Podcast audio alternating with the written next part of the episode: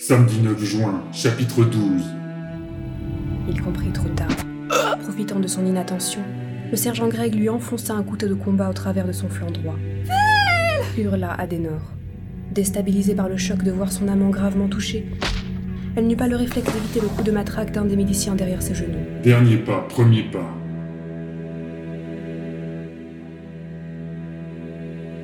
Disponible dans les librairies numériques et sur reduniverse.fr. Précédemment, dans Red Universe. C'est un désastre militaire que nous allons avoir à annoncer. Presque 7000 morts. D'une manière ou d'une autre, notre technologie a failli, et nous en ignorons la cause. Par contre, il y a des similitudes avec ce que nous avons pu analyser des moteurs dimensionnels humains. Loxa bondit sur son siège. Une flotte militaire humaine avec des pouvoirs psychiques Et non seulement l'empereur Dieu les aurait laissés traverser son territoire, mais la trajectoire qui se dessine les amène dans la droite ligne de l'Exode. Stoppez immédiatement toutes les opérations liées à l'Exode. Il n'était qu'une diversion. Regroupez tout ce que nous avons comme appareil de combat dans la République pour contrer l'invasion. Red Universe.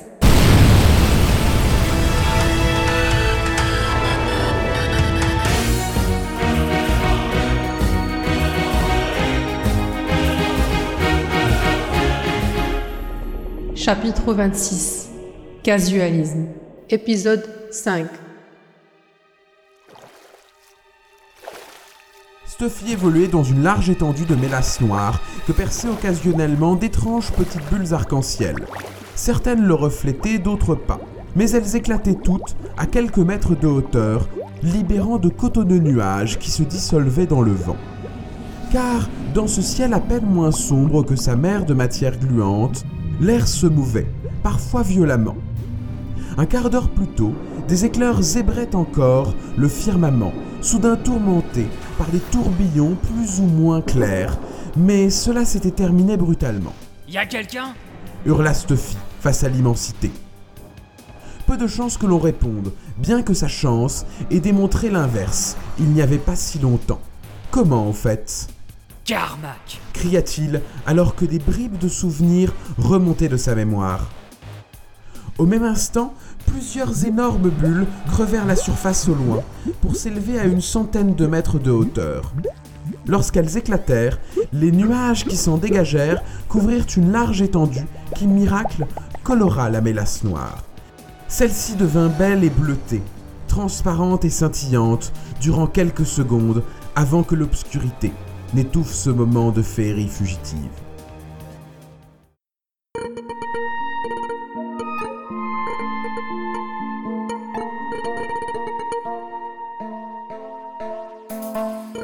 Stuffy resta sans voix avant de se reprendre. Difficilement, il nagea vers l'endroit où le phénomène s'était produit, mais dut se rendre à l'évidence une fois sur place.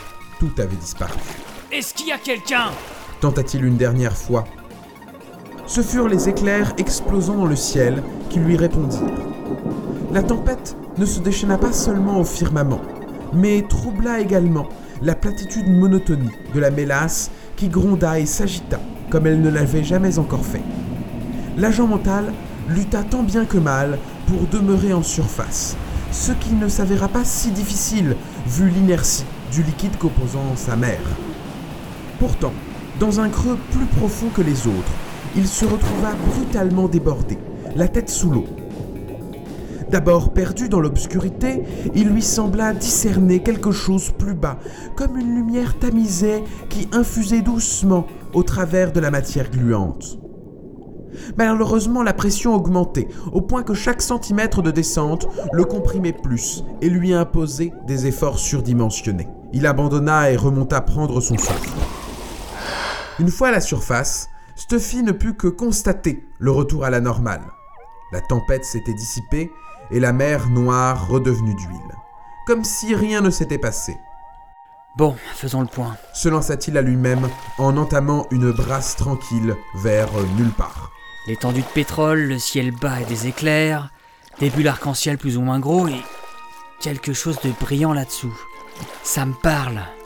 Mais de quoi? Il respira profondément et se retourna, laissant à ses jambes le soin d'assurer la propulsion de son corps.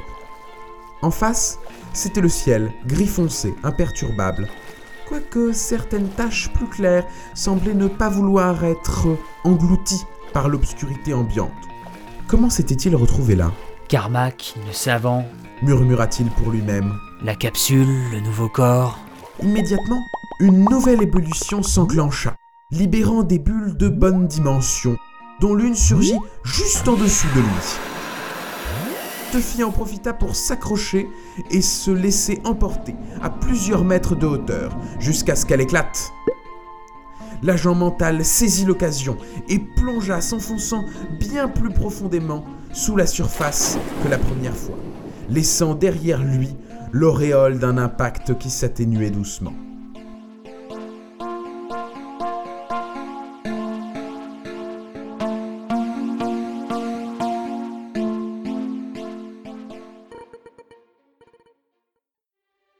La pression était forte là-dessous, mais pas autant qu'il ne l'aurait cru. Une fois les premiers mètres traversés, l'effet s'inversait et elle diminuait avec la distance.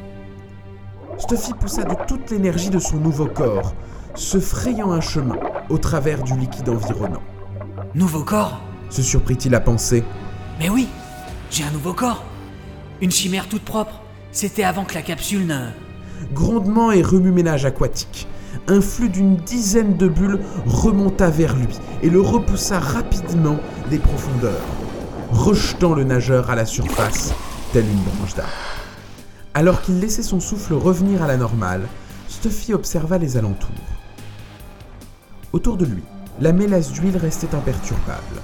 Comme le ciel, toujours délaissé par les orages, rien ne semblait avoir changé. Pourtant, il esquissa un sourire. Il venait de comprendre qui il était et où il se trouvait. En réponse à son expression, plusieurs grosses bulles pointèrent de dessous la surface, prêtes à troubler la quiétude toute relative de l'environnement. L'une d'elles monta encore à l'exacte verticale de l'agent mental qui se prépara à la recevoir. J'étais dans ma capsule Je demandais de l'aide cria-t-il comme si quelqu'un pouvait l'entendre. La sphère arc-en-ciel était plus épaisse et plus large que les autres. Stuffy réussit à maintenir sa position sur elle, alors qu'elle quittait la mélasse. À la base, seules quelques gouttes rebelles rejoignirent l'immensité liquide alors qu'elle s'élevait. Un vaisseau est arrivé Un modèle inconnu 10 mètres, 20 mètres, la sphère multicolore montait encore et encore. Stuffy, plus confiant que jamais, se redressa et s'essuya sommairement la chemise et le pantalon. À chacun de ses gestes, des morceaux entiers de mélasse glissaient sur les vêtements, ne laissant aucune trace. Bien évidemment, Murmura-t-il. car rien de tout cela n'existe. Il caressa la surface irritée sous ses pieds. Merci d'être là, maman. Enfin, il fixa le plafond nuageux en hurlant à nouveau. J'ai été capturé Au même instant, une nouvelle tempête se déclencha, plus violente que jamais. Les flashs de lumière vrillaient le ciel, où les tourbillons luttaient entre gris clair et gris foncé dans un maelstrom impressionniste. Le vent poussa la bulle de souvenirs vers les cieux, encore plus haut que toutes les autres. Je suis dans le mois de Stuff McDonald. Vous qui n'arrivez pas à traverser mes barrières, j'arrive Les éclairs frappèrent une dernière fois, puis se turent alors que la sphère traversait le plafond de nuages. Il était en veille mentale, au cœur de son esprit, ses protections psychiques levées par des années de réflexes. Et dehors, quelqu'un ou quelque chose tentait d'en forcer l'entrée.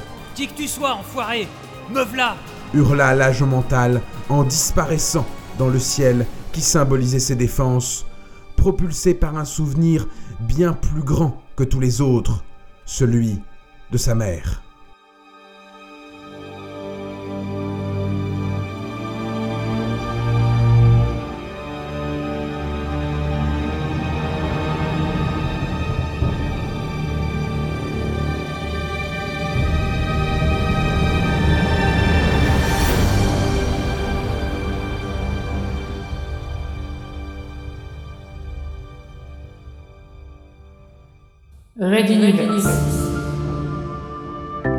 À suivre. Retrouvez les musiques originales, les chapitres complets et les livres numériques de la saga sur reduniverse.fr.